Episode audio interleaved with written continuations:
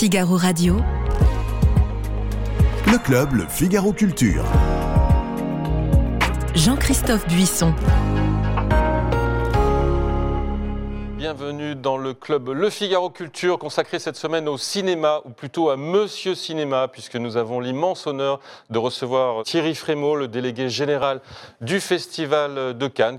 Avec lui, nous parlerons bien sûr de la sélection 2023, à la fois de la compétition officielle, mais aussi des sections parallèles, mais aussi de des films hors compétition, puisqu'il y aura le nouveau Scorsese, le nouvel Indiana Jones, le nouveau film d'animation Pixar, un programme vraiment, vraiment réjouissant.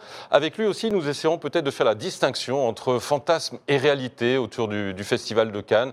La réalité nourrissant parfois, il faut bien le dire, les fantasmes qui courent sur le festival. Et puis en fin d'émission, avec lui, nous évoquerons toutes ses passions, le cinéma bien entendu, mais aussi le sport qui compte beaucoup pour lui, et puis aussi sa bonne ville de Lyon où il dirige magnifiquement l'Institut Lumière qui fait tant pour le cinéma. Le Club Le Figaro Culture, spécial Festival de Cannes avec Thierry Frémaux, c'est tout de suite après le générique.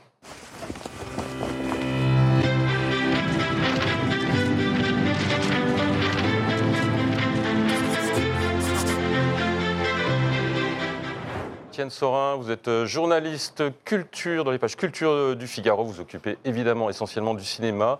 Vous vous apprêtez à vous rendre à Cannes, vos valises sont prêtes, vos carnets Encore. de notes, vos magnétophones, vos lunettes noires.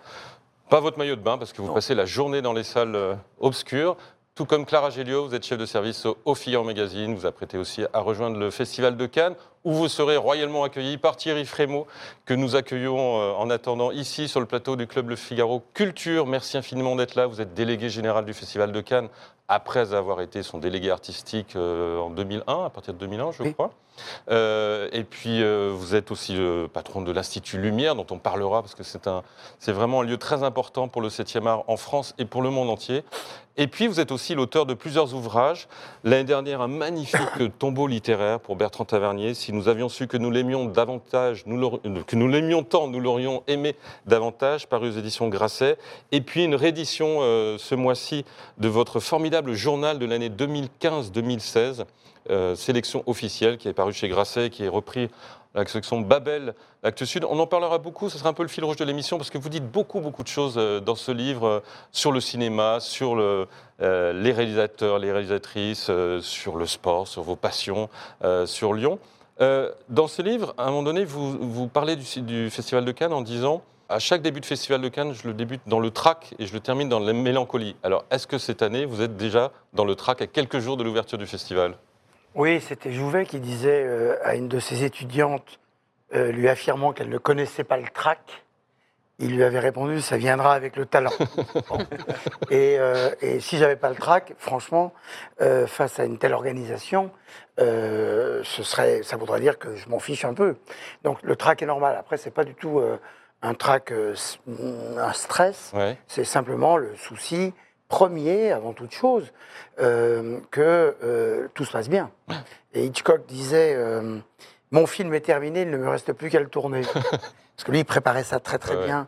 Et euh, nous, c'est un peu pareil. C'est-à-dire qu'avec Étienne Sorin, on aura tout loisir de se disputer sur les films euh, une fois que les films seront on, montrés. On reviendrait d'ailleurs à l'émission après. oui, on reviendra pour le débrief. Non, c'est ça. C'est-à-dire que Cannes, c'est quand même une grosse organisation. Une grosse organisation, et on a le sentiment que vous préparez un festival le lendemain de la soirée de clôture du précédent. C'est-à-dire dès le lendemain, on a l'impression que vous, êtes, vous vous projetez déjà, vous n'êtes même pas dans le bilan, vous êtes déjà, vous êtes d'une semaine dans le bilan en disant voilà ce qu'il faut améliorer, est-ce que la sélection, vous lisez un petit peu ce qui se dit peut-être, pas tant que ça, mais quand même un petit peu, en disant est-ce qu'il y avait peut-être pas assez de femmes, pas assez de films euh, italiens ou je ne sais quoi? On a l'impression que dès le lendemain. Oui, parce que le, le d'abord, on, on, Cannes, c'est compliqué parce que c'est deux semaines par an. Donc vous ne pouvez pas améliorer un truc pour la semaine suivante, oui. c'est pour l'année suivante. Donc pendant le festival, il y a toute une série de choses. Souvent, j'emmène mes collaborateurs sur des lieux en disant il faudra qu'on se souvienne que là, ça va pas. Il faut qu'on bouge de deux mètres tel, tel endroit où euh, les spectateurs sur la croisette, par exemple, euh, s'amassent. Et puis, euh, et puis oui, j'ai même une tradition à la fin, dans les deux derniers jours de chaque festival, de faire la liste de ceux qui, au moment où euh, on, est en plein festival, sont en train de travailler aux films qui seront ceux de l'année suivante. Ah oui. Et c'est presque comme une sorte de superstition pour dire l'année prochaine sera pas mal. Et d'ailleurs, sur le papier, c'est toujours pas mal. Et après, euh, après bah, il y a des films arrivent, arrivent pas, sont prêts, ne sont pas prêts. Mais on les 15 dans les bureaux euh, au mois de juillet et on est 1500 Ouais. euh, euh, place. en mai sur place. Quoi. Comment, comment vous préparez un, un festival, notamment la compétition officielle, évidemment, parce que c'est le, le cœur du festival Euh, C'est dès l'automne précédent, vous commencez à aller voir des films, vous allez dans le monde entier, vous avez des, des rabatteurs de cette Avant, manière on voyageait pour voir des films. Ouais, Et maintenant, ce sont les films qui voyagent, c'est tellement facile. Un lien Internet. une projection. protégé, avec des mots de passe terribles. Les Américains ont le secret. Pour vous envoyer des liens, euh, il faut rappeler trois fois parce qu'on ne comprend pas comment euh, réussir à les ouvrir. Mais avant, euh, on voyageait pour voir les films. Et puis avant, il fallait faire, prendre des décisions très tôt parce que pour qu'un film se termine, il y avait trois mois de post-production. Aujourd'hui, quasiment un film pas terminé mi-avril le sera début mai. Oui, bien sûr. Euh, donc, mais il faut quand même voyager. Il faut aller voir les gens chez eux, sur place, il faut les voir travailler, il faut aller dîner avec eux dans les villes. Il faut, pardon de cette, euh, de, de- de- de- de cette immodestie, mais aussi prendre conscience que accueillir pour eux les représentants du Festival de Cannes est un honneur. Et, et donc, moi, c'est quasiment des voyages diplomatiques euh, que je peux faire.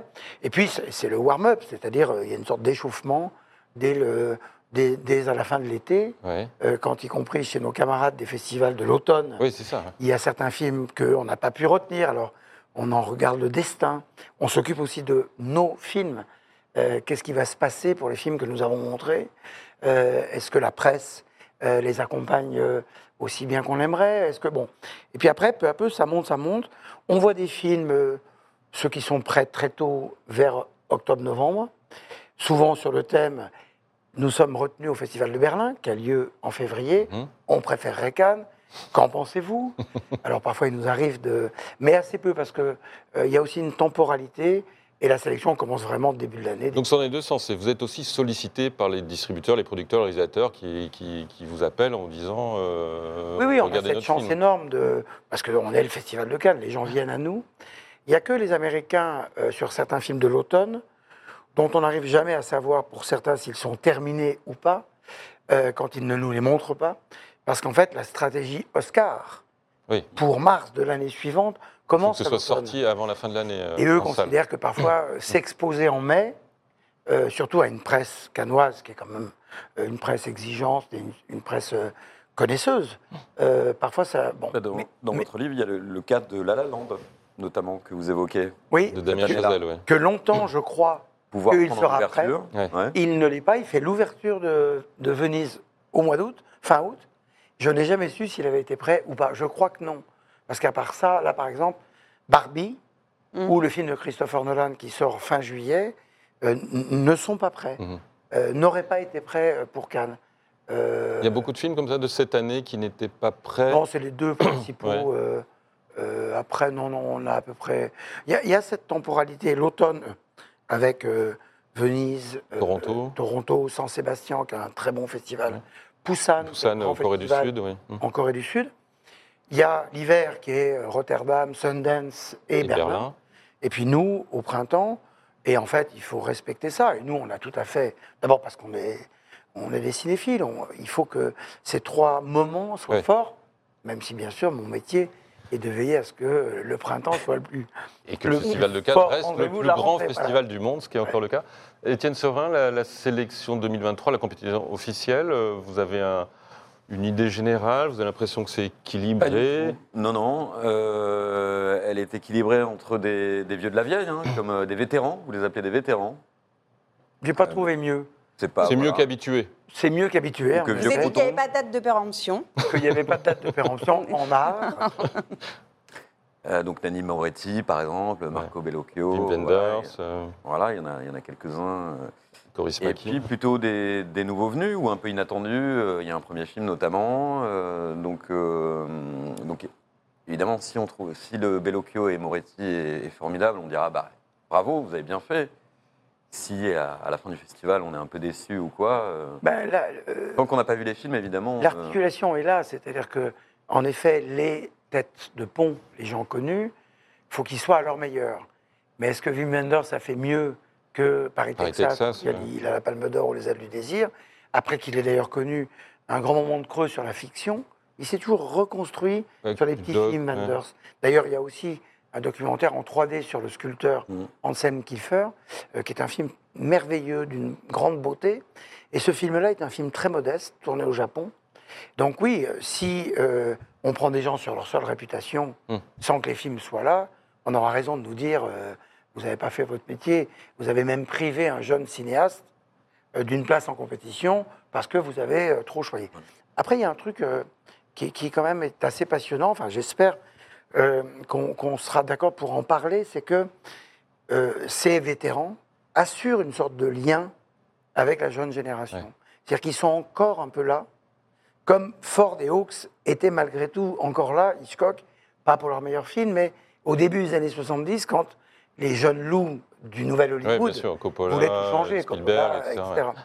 Et là, on voit bien que qu'ils sont là. Hein, Bellocchio, tout ça, c'est encore là. Moretti fait du Moretti, Korismaki fait du Korismaki. Je ne veux pas dire que c'est un dernier tour de piste pour eux, mais j'espère que tout le monde aura, comme nous, le plaisir de, de les voir faire la parade une dernière fois, ou peut-être l'avant-dernière fois. Ken Loach a annoncé que c'était son dernier film. Et Ken Loach, franchement, surtout que lui, chaque fois qu'on que je l'invite en compétition, il me fait Tu es sûr hein, Parce que je suis venu beaucoup quand même. Il faut laisser la place. Ah oui. Et, Ouais. euh, et donc, on est, franchement, quand on a vu le film, moi, je me suis dit, bon, euh, euh, écrit par Paul Laverty sur les méfaits de la désindustrialisation, Mm. etc., on connaît. On a déjà vu, ouais. Et malgré même, tout, il y a quand même quelque chose. C'est Ken Loach. euh, et donc, il est en compétition. Et ça, c'est une, enfin peut-être pas une obsession, mais quelque chose, euh, une chose à laquelle vous êtes très attaché, c'est vraiment d'avoir cet équilibre entre à la fois anciens et et jeunes, entre films étrangers et films français, parce qu'on vous a parfois reproché de mettre trop de français, euh, de mettre pas assez d'américains, de mettre pas du tout de comédie. euh. donc vous avez vraiment ça en tête quand vous faites l'architecture de la sélection Oui, officielle? oui, les- les- le mélange de générations, l'équilibre géopolitique. Oui. Euh, D'abord parce qu'il y a de très bons films, surtout là, on le voit cette année, qui viennent d'Afrique maintenant, d'Asie, d'Amérique latine. Avant, c'était vraiment un dialogue Europe-Hollywood avec une Europe de l'Est, à l'époque, très forte. Là, la Roumanie a assuré dans Ah oui. l'ancien bloc de l'Est un peu la réputation de ces pays-là. Évidemment, cette année, très peu. On a Russe du- quasiment aucun film russe. Ouais. Euh, Il y en a un dans la quinzaine des cinéastes, je crois. Oui, je crois. Ouais. Euh, et très peu de films ukrainiens, c'est les pays en guerre. Euh, donc on ne fait pas de cinéma. L'Europe du Nord qui a été assez forte ces dernières années, là, moins, mais on a un président venu de Suède, Robin euh, Östlund, voilà. Ruben Östlund. Donc on pense un peu à ces équilibres-là, de style en effet, Ouais. c'est-à-dire euh, il y a des gens qui sont dans la radicalité, dans la recherche, il y a des gens qui sont plutôt dans le, dans le discours, dans le contenu, et donc dans une forme plus classique. Et il faut ça aussi, il faut aussi qu'un jury puisse de temps en temps se reposer, il ne faut pas que ça mouline, si j'ose dire, Mhm. tout le temps. Et puis, euh, et puis oui, il y a, y a genre aussi? Le genre, oui. Et On là, vous en reproche le- parfois de ne pas mettre assez de femmes à l'honneur. alors femme, euh, Ah, tu voulais, Réalisatrice. vous voulez dire de genre, de euh, genre, de genre, Ah euh, oui. De... de ce point de vue-là. Euh, oui, bah alors, on ne va pas nous le reprocher puisqu'on va battre tous les records. Euh, records sur lesquels je n'entends pas qu'on me félicite, pas plus que je n'entendais qu'on On nous critique reproche. lorsque Ouais. ce n'était pas le cas. Euh, pourquoi? Parce qu'on est au bout de la chaîne. Euh, si le cinéma, et en effet, euh, euh, voit de plus en plus de réalisatrices arriver euh, en pleine possession de leurs moyens et de leur puissance, euh, on n'y est pour rien. Quand ça n'était pas le cas, on n'y était pour rien non plus. Mhm. Varda, Dorothy Arzner euh, ont été longtemps très seuls, Aïda Lupino, euh, euh, Chantal Ackerman, dont on reparle beaucoup puisqu'il y a la ressortie de, de Jeanne Dillman. Euh, C'était des réalisatrices qui étaient très seules à un certain Ouais. moment. Aujourd'hui, c'est plus vrai. Il y a un vrai changement. En 2001, ça n'a pas été dit, mais les femmes ont tout gagné. Cannes, Venise, Toronto, euh, San Sébastien, Berlin, et au Festival de Cannes 2001, les réalisatrices ont gagné tous les prix, la Palme d'Or, du long métrage, du court métrage, la Caméra d'Or. Personne ne l'a dit, Ouais. comme si on abordait le sujet, on ne voulait aborder le sujet que par la négativité. Et c'était il y a 20 ans, donc euh, preuve Euh, que. ouais. Non, c'est 2020, non de, 2020. 2021, 2020. 21, ouais. juillet. Tu as dit 2001. Ouais, J'ai dit dites 2001, ouais. pardon, 21. Ouais. Et, Ouais. et il faut aussi dire que les choses Ouais, Ouais. bien sûr. et les choses changent. Et les choses, c'est pas un truc arithmétique. C'est vraiment quelque chose comme en littérature. Il y a quand même un regard féminin. Il y a Bien une sûr. invention d'un monde, de personnages qui ne sont pas les mêmes lorsque ce sont des scénaristes ou des réalisatrices euh, qui les inventent que quand ce sont des mecs. Moi, je me souviens toujours, on avait revu, parce qu'on parlait de Bertrand Tavernier, euh, Moi, je le revoyais. je- euh, avec, assis à côté d'Agnès Varda pour voir Capitaine Conan. Ouais. Fin du film, elle me dit c'est quand même un film de garçon. Bon. et je me souviendrai de tout. cette- On était en 97, 98, et ça m'a toujours frappé ça. Et dans le comité de sélection aussi, on l'a rééquilibré parce que c'est pas les mêmes. euh, Il y, a- il y a un regard qui est pas le même. Et donc aujourd'hui, je ne veux pas dire que c'est pas un sujet parce qu'il faut que ça le reste tout le temps. Jeanne Dubarry de Maïwen, qui avait marqué les esprits avec Police il y a quelques années. Euh, film historique, film en costume, c'est assez fréquent quand même en film d'ouverture. Il y en a rarement en compétition généralement, donc vous, vous les gardez pour l'ouverture, c'est ça ce genre de Alors film oui, il y, a- il y a des films historiques euh, pas mal dans le festival et beaucoup de cinéastes français, réalisatrices ou réalisateurs, euh, s'essayent au, au film à costume. Ouais. Euh, le film de Stéphanie Di Giusto, par exemple, le film de Catel qui les verrait, Ouais. costume années 30 glorieuses, années 50-60. Et puis en effet, Maïwen qui s'en sort très bien dans les choix esthétiques, de visuels, de nous plonger comme ça à la cour, de, à la cour du roi. Euh, mais en effet, il y, a- il y a souvent eu des films. Non, c'est une coïncidence. Et avec une star américaine, c'est peut-être quelque chose que vous avez vraiment apporté, entre autres choses, au Festival de Cannes, c'est de faire revenir les Américains qui, à une époque, boudaient un petit peu le Festival de Cannes, parce qu'ils en avaient ras-le-bol de venir pour se faire étrier par la presse, et avec un- une petite... Il y avait ça, et puis il y avait ce que je disais, la, la- la stratégie Oscar qui s'est aiguisée. Ouais. Et on voulait en effet pas prendre de risques, mais euh, pas dépenser trop d'argent deux fois. Une fois pour parce que les, les studios ne savent pas bien voyager léger, donc quand ils viennent, c'est avec un entourage. Alors les hôteliers et les restaurateurs canois s'en réjouissent, mais ensuite il faut recommencer une campagne à l'automne. Et donc souvent ils décident de miser tous leurs euh, moyens euh, plutôt sur l'automne. Et en effet, et Martin Scorsese me l'a dit, euh, qu'il y a quand même cette idée que c'est là qu'il faut être. Mhm. Et euh, c'est là que lui, il a envie euh, de présenter son film, de, de, de, de, de le montrer, de, de l'accoucher au monde. Quoi. Et euh, ça, oui, et ça, et ça tient aussi à des, à des, hum, à des, à des, à des relations Des personnelles aussi, euh, des voyages que je fais euh, là-bas, on, se- on se parle toute l'année avec tout le monde. Mais Martin Scorsese, par exemple, c'est intéressant parce que l'un de ses derniers films de cinéma, parce qu'il avait fait The Irishman pour Netflix, s'appelait Silence, Silence. Ouais. C'était le film Je sur vous les chrétiens ouais. au, au Au Japon. Japon. ouais. Et il était sorti pour les Oscars, donc il était sorti en novembre-décembre, et il n'avait pas du tout été retenu par les Oscars. Donc, si j'ose dire, Mhm. ça n'avait servi à rien. Et je lui avais dit, mais tu aurais attendu six mois, on le montrait à Cannes, en majesté, et là, nous, vous, les cinéphiles Mhm. français, les journalistes de la presse mondiale, l'auraient célébré. le Bien film. sûr. Et je suis sûr que c'est aussi ce qu'il s'est dit. Il aurait pu attendre l'automne, mais il s'est dit, je suis prêt, euh, je viens à Cannes. J'allais même dire, moi je l'ai vu en novembre le film, il a attendu euh, presque de montrer son film à Cannes. En même temps, le, le problème, c'est que les, les Américains repartent souvent bredouille du palmarès de Cannes depuis quand même pas mal d'années.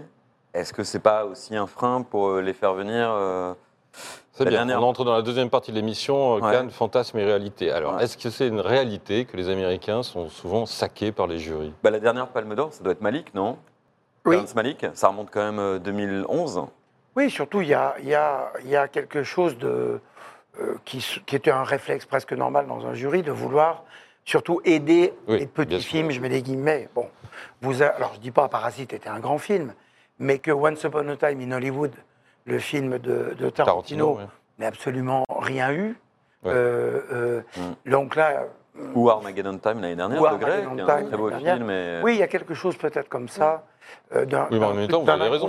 Parasite, vous avez, vous avez lancé Parasite, Oui. euh, qui a eu un succès hein, qui n'est pas un film Qui est pas américain, américain, qui oui, gagne quand même l'Oscar du Ouais, meilleur bah, film. bien sûr. Ce que je trouve très très bizarre, euh, puisque euh, Ouais. le- les Oscars, c'est pour les films américains, avec un Oscar international qu'il a également gagné. Le César du meilleur film n'est pas un film euh, américain, c'est un film français. bon. Mhm. Mais les Américains ont aujourd'hui tendance, euh, À s'arranger avec oui, les règles. d'un point de vue civilisationnel, Ah oui, pour se faire pardonner euh, leur domination mondiale, tirer à eux pour montrer qu'ils aiment beaucoup, beaucoup euh, ce qui, les étrangers. Bon. Mais il y a ça, oui, oui. Voir euh, No Country for All Men repartir bredouille, avec, je me souviens, Stephen Frears, qui était le président du jury, très démocratique, qui me regardait désespéré lors de la dernière journée de, de décision, genre, on est en train de faire une bêtise. Ah oui. Et moi, je ne dis rien, évidemment, parce qu'il faut absolument laisser les jurés décider sans qu'on les influence. Et euh, oui, donc, euh, par exemple, euh, des gros films de studio préfèrent venir hors compétition, Top Gun.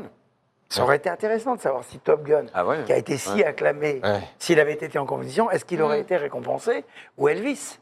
Euh, Mais les studios souvent préfèrent venir comme ça euh, pour ne pas avoir la déception Bien du sûr. dernier di- samedi et puis euh, peut-être euh, ne, ne pas impacter négativement euh, la réputation du film par une Ne pas l'abîmer, quoi. ne pas l'abîmer. Et certains, C'est pour ça, pardon, que le Scorsese, euh, il y a encore une hésitation sur euh, en compétition ou hors Alors, compétition. le Scorsese, c'est spécial parce qu'il est produit par une plateforme, Ouais. Apple. Au départ, c'est Paramount, et puis le film a tellement débordé budgétairement que c'est Apple qui a dit on s'occupe de tout. Et, euh, et donc, le film était destiné à la plateforme comme Irishman. Notre règle spécifie que lorsqu'un film est en compétition, il doit sortir dans les salles Ça. françaises, ce qui n'était pas prévu. Donc, mais Apple, en revanche, contrairement à Netflix, avait accepté de venir à Cannes présenter le film hors compétition. Ce qui en soi d'ailleurs est une victoire, je mets des guillemets, pour le festival, parce que on, on- on- on supplie Netflix depuis des années de leur dire mais venez hors compétition. Ouais. Et eux disent non, on veut venir que en compétition, c'est aussi un petit bras de fer. Euh, et là, que Apple ou Amazon acceptent ces règles-là, pour nous, c'est formidable. Et puis soudainement, Apple, parce qu'il y a un énorme retour d'affection et de profit pour la salle de cinéma aux États-Unis. Mhm. décide de s'allier avec Paramount et de sortir le film dans le monde entier, aux États-Unis et même en France. Le film sortira mi-octobre. Donc le film est éligible à la compétition. Ouais. Et donc, j'ai élargi notre invitation à la compétition, par principe, parce que, imaginez-vous bien, il a le niveau, le film. Euh, donc, euh, donc, il a la longueur déjà. Il Il a la longueur il y a la canoise. longueur. Mais La donc, durée, qui ouais. décide au final C'est Scorsese ou c'est vous? Non, c'est- c'est c'est quand même. euh, Producteur, enfin, distributeur. Oui, Ouais. producteur. C'est-à-dire qu'on respectera leurs décisions. Mais si Scorsese dit, écoutez, j'ai Fellini, par exemple, dès qu'il a gagné la, la Palme d'Or avec la Dolce Vita, n'est plus jamais revenu en compétition. D'accord. Donc Scorsese peut aussi décider de laisser ça au jeune loup, qu'il était lui Mm. dans les années 70, quand il a gagné, et considérer que que- qu'il faut laisser ça aux autres. Alors que- que quelqu'un comme Moretti, qui est un grand compétiteur, lui, il rêverait d'avoir une deuxième palme d'or. Oui. euh, euh, Ken Loach concourt pour la troisième Palme d'Or. Mhm. Et euh, c'était formidable parce que c'était euh, Kusturica, lorsqu'il était président du jury, qui a remis sa deuxième Palme d'Or à Michael non, au Dardenne, je crois. Ouais. Alors, Euh, et donc, Ruben Östlund, qui a deux Palmes d'Or, est aussi en situation de donner une troisième Palme Ah oui. d'Or à Ken ah, Loach. Ça Et il beau. le fera. Et il a le déclaré d'ailleurs qu'il n'avait rien contre l'idée de leur donner une troisième palme d'or. Il a dit ça, ouais. ouais. Euh, bah oui.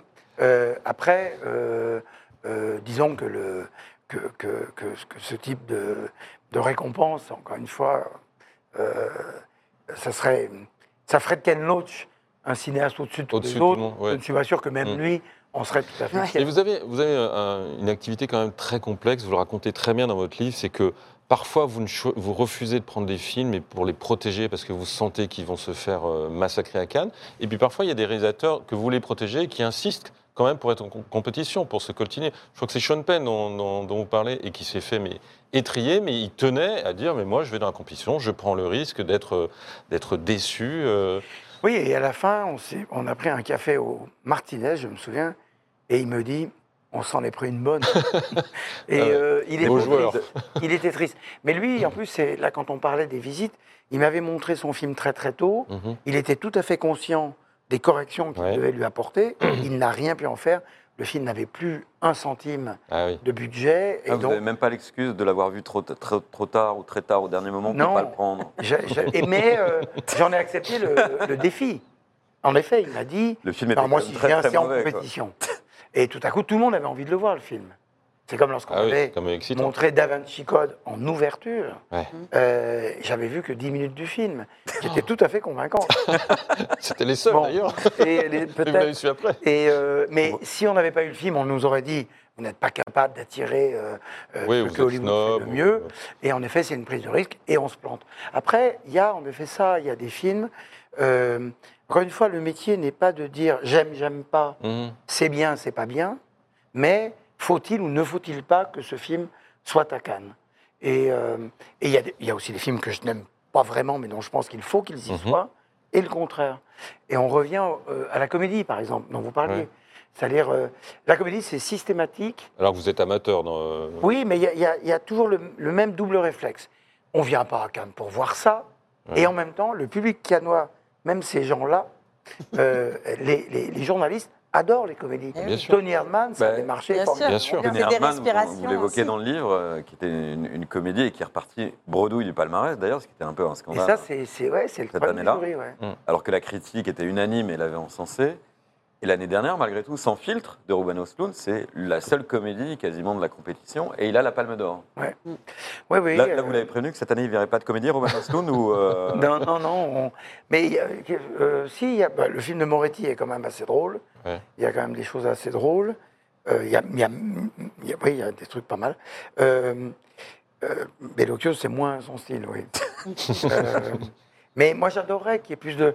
Ouais. Je vais chaque année au festival de l'Alpe d'Huez, qui Ouais. est un très bon festival de la communauté des gens qui font de la comédie. Festival d'ailleurs qui n'a pas assez d'aide publique. Il y a là aussi presque un- une sorte de mépris de classe. Euh, la, la région vers Rhône-Alpes l'aide beaucoup, mais le CNC doit encore, euh, et je, je les pousse à leur dire, mais il faut aider Ouais, ce cinéma-là. Après, euh, je leur disais, montrez-nous vos films. On les prendra pas, mais montrez-les-nous. Danny Boone, vous le prendriez pas à prendra, Cannes. Non Je n'ai pas vu le, nou- le nouveau film de, de Mais les Danny. précédents Euh, les ch'tis, les ch'tis, euh, si ça nous avait été montré. euh, moi, la première fois que je suis arrivé à Cannes, j'avais, je connaissais Agnès Jaoui et Jean-Pierre Bacry. Je leur ai dit, pourquoi vous n'avez pas montré euh, le goût des autres à Cannes? Et ils avaient dit, mais ça ne nous est pas venu à l'idée. Ouais. C'est tellement pas pour Cannes. Et je leur ai dit, ben, attendez, c'est quand même un film formidable. Didier de Chabat Chabat, ouais. est, un, est un très extraordinaire film. Euh, Aujourd'hui, on nous montrerait ça, je crois Ouais. quand même que Et alors, réfléchirait. Clara Ouais, non, mais c'est c'est vrai que ça fait partie aussi de, des grands plaisirs du, du Festival de Cannes. C'est-à-dire que bah, nous, Étienne et moi, ça fait quand même un certain nombre d'années qu'on y va. Et chaque année, c'est toujours avec un plaisir neuf parce qu'on sait qu'il peut y avoir des surprises, des grands moments aussi de, de scène. euh, parce que tout ne se passe pas euh, sur l'écran, ça se passe aussi euh, euh, un peu partout, sur la croisette, etc. Des gens qui se croisent, euh, improbables.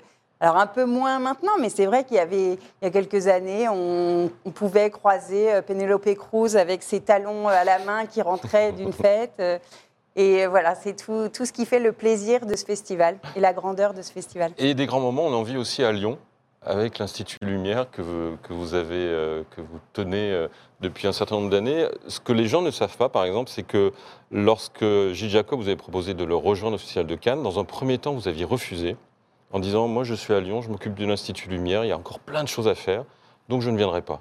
C'est- de se dire. Et finalement, Gilles Jacob est revenu et dit Bon, on va arranger ça. Finalement, tu pourras regarder l'Institut Lumière tout en t'occupant de la délégation artistique du Festival de Cannes. Pourquoi tant d'importance accordez-vous à, à cet Institut Lumière où vous avez commencé quasiment votre carrière de, de cinéphile Oui, comme oui. bénévole Oui, j'étais bénévole euh, avec Bertrand Tavernier. Bien sûr. Euh, parce que, d'abord parce que euh, l'Institut Lumière, euh, son adresse est célèbre, euh, c'est la rue du premier film. La rue du premier film du cinématographe. Très bonne Et petite tout à coup, école ça en face. tombe sur moi, jeune lyonnais cinéphile, qui, euh, à qui euh, échoua la mission de construire. J'avais un prédécesseur qui est toujours de ce monde, qui est Bernard Charder, Mhm. par ailleurs fondateur de Positif 30 ans plus tôt, qui est le premier directeur qui fait appel à Bertrand Tavernier. Moi, j'arrive, je suis universitaire, professeur de judo, euh, et je leur dis, vous avez besoin de gens parce que Et moi, vous, travaillez, vous avez travaillé sur Positif, vous avez fait un Et mémoire en sur plus la revue fait un mémoire de maîtrise sur positif. Et, euh, et c'est dans les yeux de, euh, de, de, de- de Elia Kazan, de Joseph Mankiewicz, de Wim Wenders, qui avait été mon premier invité, que j'ai vu à quel point ces gens qui ont dévoué leur vie au cinéma apprennent en arrivant qu'il y a un point d'origine. La littérature, la musique, la peinture, on ne sait pas où ça a été inventé, on ne saura jamais. Le cinéma, quels que soient les débats qu'on peut avoir avec les turiféraires Thomas Edison ou de quelques Bien sûr. autres, le cinéma, c'est là, en gros. C'est-à-dire que c'est fait. Quand euh, Lumière tourne la sortie des usines Lumière, euh, euh, le, le cinéma commence, euh, l'invention s'arrête, le cinéma lui-même commence. Donc c'était un drôle de privilège d'avoir à s'occuper de ça. À l'époque, je n'en étais pas le directeur. Et puis, euh, je le suis devenu. Et quand, en effet, Gilles Jacob m'a sollicité, moi, j'étais, et- je reste un grand amoureux de Cannes. Et, et ça, me- je savais que ça me tomberait dessus un jour. Et Ah oui. c'est pas de l'immodestie, c'est parce que de ma génération, euh, tous mes camarades, Michel Saint-Jean, qui était objecteur de conscience en même temps que j'étais bénévole, c'est un Stéphanois, euh, avait créé sa boîte de distribution. Ouais. Moi, j'étais resté dans l'action culturelle publique. Et on n'était pas si nombreux. Et, et- et Gilles Jacob m'a fait l'honneur de, Mhm. de- de penser que je pourrais euh, accéder à tout ça. Et, et on a travaillé ensemble longtemps.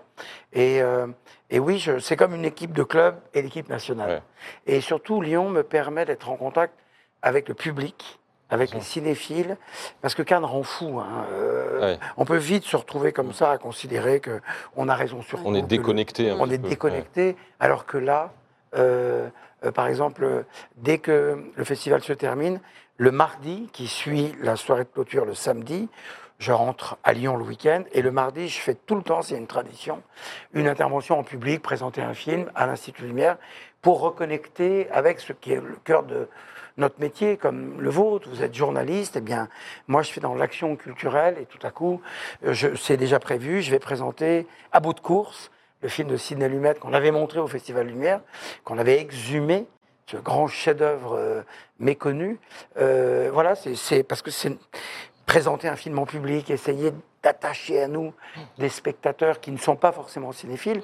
Ça, c'est une Et vous faites venir euh, Wong Kar-wai, Clint Eastwood, Martin Scorsese, euh, Tarantino, Miloš Forman, euh, qui viennent présenter les films en public, ce qui n'est pas le cas à Cannes, parce que le public de Cannes, c'est un public de, de- de journalistes ou de critiques, alors que là, c'est des gens, des habitants, des cinéphiles, bien sûr. Oui, oui, alors il y a, on fait ça nous à Lyon, mais il y a plein, plein, plein. Oui, bien sûr. De Gaulle disait qu'il y avait 365 fromages euh, en France. Il y a 365 Et que ingouvernable, donc. cinéma aussi, oui. Euh, donc il y a plein de gens qui font des trucs super. Euh, des exploitants. D'ailleurs, dans le- tous les débats sur le retour des gens en salle ou pas, Mhm. ça tient aussi beaucoup comme une librairie à, la personnalité de ceux qui incarnent les lieux. Et il y a, euh, à quelques kilomètres de distance, telle salle qui va marcher parce que précisément, il y a une équipe, parfois de bénévoles, euh, il y, a- il y a des gens magnifiques en Bretagne et ailleurs euh, qui, euh, qui, qui font que. Parce qu'en France, la fréquentation est tout à fait repartie. C'est pas le cas en Italie, c'est pas le cas en Espagne, c'est pas encore tout à fait le cas aux États-Unis. Donc la- la- le retour total du cinéma, qui d'ailleurs aujourd'hui est complètement impacté, Mhm. mais de manière positive, je pense, par la question des plateformes et la question du retour à la fiction. Les gens ont besoin de fiction. Les séries, c'est du cinéma. Euh, C'est le langage du cinéma qu'on utilise pour une série. Euh, donc voilà, donc moi je tiens beaucoup à... Et il y a un Et parallèle. je présente des films aussi à Cannes parce Ouais. que c'est notre métier. Mais il y a un parallèle à faire avec Cannes, c'est que de la même façon qu'à Cannes, il y a aussi quelque chose qui se joue underground, qui est le marché du film, qui est très important. De la même façon, l'Institut Lumière, ça se sait moins parce qu'on voit effectivement Clint Eastwood venir présenter, mais il y a la restauration des films. Il y a tout le travail de la mémoire cinématographique, et c'est aussi pour ça que des immenses stars, des immenses cinéastes viennent à, Lyon, c'est qu'ils apprécient énormément justement tout ce travail de, de protection, de préservation et voire de résurrection euh, du cinéma. Oui, et, et on a aussi fait ce festival, euh, et à l'Institut Lumière en général, la Cinémathèque française le fait aussi, parce qu'il y a une nouvelle civilisation euh, de ces copies restaurées par le numérique, qui rend ça plus facilement Mhm. qu'à l'époque le chimique, et puis parce que les télévisions, les plateformes ont besoin de, de se nourrir de l'histoire du cinéma. Et donc tous les ayants droit, alors les grands ayants droit, Pathé, Gaumont, Studio Canal, restaurent un catalogue extraordinaire, euh, mais il y a aussi des gens qui, et nous Mm. par exemple, nous sommes détenteurs du dernier film français muet, tourné en 1929-30, donc à la fin du cinéma muet par Charles Vanel, Ouais. le seul long métrage qu'il a réalisé, tourné près de Lyon. Euh, il nous avait légué ce film-là, qui est un film absolument extraordinaire, qui est un film fantastique, un film d'amour fantastique. Euh, on doit, on l'a restauré et on va bientôt le sortir parce que ça nous appartient, mais on doit le rendre à l'histoire. Et, euh, et le film est étincelant parce que Henri Langlois avait tout à fait bien euh, conservé le matériel et on a fait ça avec la Cinémathèque française et le CNC et c'est très très très éblouissant et tout le monde le fait et à Cannes Classique par exemple Mhm. ou euh, à l'Institut Lumière on montre des films de tous les pays parce que dans chaque pays comme en littérature il y a des grands chefs-d'œuvre et parfois ouais. méconnus. Tout à coup, à Singapour, en Corée, n'en parlons pas. On connaît le cinéma coréen contemporain, qui est splendide, mais c'est un grand pays de cinéma. Il y a des chefs-d'œuvre à l'appel. Étienne, vous allez tous les ans à Lyon, Institut Lumière, c'est Ah, c'est- un rendez-vous incontournable maintenant pour Bah, vous c'est beaucoup plus intéressant que Cannes, hein, faut bien le dire. Non, non c'est très tout. différent, mais très, très, très agréable et très passionnant. Euh, Je me souviens avoir vu euh, Warriors de Walter Hill avec Tarantino quasiment à côté de moi qui trépignait, qui était comme un gamin, comme un fou de le revoir pour la huitième fois, mais de le voir en salle. C'est assez amusant. Et puis, euh, non, et du, coup, est-ce que, est que vous, vous trouvez que, comme vous côtoyez quand même des cinéastes et des acteurs, tout- tout- et beaucoup, que eux, à l'heure actuelle, ont encore une cinéphilie et une appétence pour les, ce qu'on appelle les films de patrimoine, mais pour en fait l'histoire du cinéma? Est-ce que vous trouvez que la nouvelle génération Oui. regarde quand même un peu Oui, euh, oui, quand même, les gens. La vieille génération et, et Tarantino a 60 ans, parce qu'il vient Ouais. de fêter ses 60 Oui, bah, ans. lui. Euh, euh, oui, ça, évidemment. Mais là, les 30 Mais même les jeunes, oui. En revanche, il y a, il y a des gens qui, des cinéastes, hein, qui revendiquent de pas bien connaître l'histoire du cinéma. On aurait presque envie de leur dire, ça serait bien euh, de, de vous y mettre parce que bah, parce que c'est important. Par, quand on fait la sélection canoise, on cherche aussi la nouveauté, l'originalité, ce qui n'a pas été fait. Et il y a quand même des gens qui sont convaincus d'avoir fait le plus grand film du monde, ce qui est très bien d'ailleurs, mais euh, on leur dit que non, ça a déjà été fait. Mais, euh, mais globalement, si je trouve que la nouvelle génération est quand même très cinéphile, a grandi avec, euh, avec le cinéma, comme Scorsese avait grandi, comme Tarantino avait grandi avec le, le cinéma, mais c'est ça qu'on a voulu montrer aussi à Lyon. Euh, en effet, en, en remettant, si j'ose dire, les grands, les grands artistes avec les, avec, les, avec les vivants, avec les gens normaux. Et Tarantino, quand il regarde un film de Walter Hill, Tavernier faisait ça merveilleusement, euh, il, est comme vous et moi. Ce qu'il va dire, c'est pas l'artiste Tarantino, c'est le cinéphile Tarantino. Et, euh, Benicio del Toro, par exemple, il avait dit si tu restaures l'île nue de Takeshi Shindo, euh, je viens. C'est mon film préféré. On restaure le film, il vient et il dit moi quand je présente un film, c'est parce que je suis en promotion. Donc je dis des trucs très balisés, très très prudents sur le film, qui est le plus beau film que j'ai jamais fait, grande rencontre avec le metteur en scène, etc. Là, dit-il au public, je suis là parce que j'aime ce film et j'ai envie de vous faire partager ça. Film en scope noir et blanc de deux heures, assez mutique. Euh, les gens ne sont pas venus pour le film, ils sont venus pour lui. Mais deux heures après, ils ont vu le film, qu'il avait magnifiquement présenté. Et, euh, et- et c'était aussi une manière de dire euh, au public, les, les- les artistes, moi je le dis, je suis allé il n'y a pas longtemps euh, parler à des étudiants, et je leur dis, si vous aimez le cinéma, le cinéma vous aimera. C'est-à-dire que surtout en France, où il y a quand même, si on veut faire du cinéma, si on veut travailler dans le cinéma, si on veut écrire sur le cinéma, et qu'on y croit, qu'on y croit vraiment, il y a toujours moyen d'y parvenir. Est-ce que l'Institut Lumière œuvre euh, en collaboration avec des écoles pour éduquer les enfants aussi à la cinéphilie? Oui, euh, l'éducation à l'image. Alors on a Ouais. élargi ça plus loin que le cinéma parce que euh, on a même un cours que Fabrice Calzettoni euh, donne, les mêmes images avec un commentaire opposé, Ouais. pour montrer comment il ne faut pas se laisser faire par les images, il ne faut pas se laisser faire par le commentaire, il faut essayer de savoir. Bon, évidemment, on leur apprend l'effet Kuleshov, euh, qui a été l'une des premières théories, c'est-à-dire euh, l'image de quelqu'un euh, un visage de quelqu'un en gros plan, selon que cette image est précédée ou suivie par quelque chose de drôle quelque chose de triste, l'image euh, voudra, prendra une signification Mmh, différente. C'est comme les plans de coupe au César. Euh, moi, quand je suis au César, je, je souris tout le temps. Je me dis, si jamais quelqu'un dit un truc et que je fais la tête, on va dire, ah, il n'est pas d'accord. Bon. Donc, on- oui, on leur apprend ça. Et on leur apprend aussi la cinéphilie. Eh oui. La cinéphilie, le fait de rester aussi calme pendant deux heures, Ouais. ah, nous, il y avait sûr. quand même un moment, un gosse qui était sorti, un lycéen, il dit, on a vu un film, c'était écrit dessous. il n'avait jamais vu un film Eh sous-titré. Ouais. Ouais. Donc il y a ça aussi, euh, d'apprendre à, euh, à savoir qu'une œuvre originale, c'est la vraie voix euh, de, de- de Leonardo DiCaprio Mhm. et, et pas la voix française. Même si par ailleurs, Alain Dorval, l'un des grands doubleurs, celui qui double Sylvester Stallone, a été invité à l'Institut Lumière parce que c'est aussi des gens qui travaillent dans l'ombre. Mais oui, oui, c'est très important. Parce que on, on parlait des metteurs en scène, mais la jeune génération est aussi cinéphile euh, parce que, évidemment, avec les smartphones, vous avez ce que vous voulez quand vous voulez.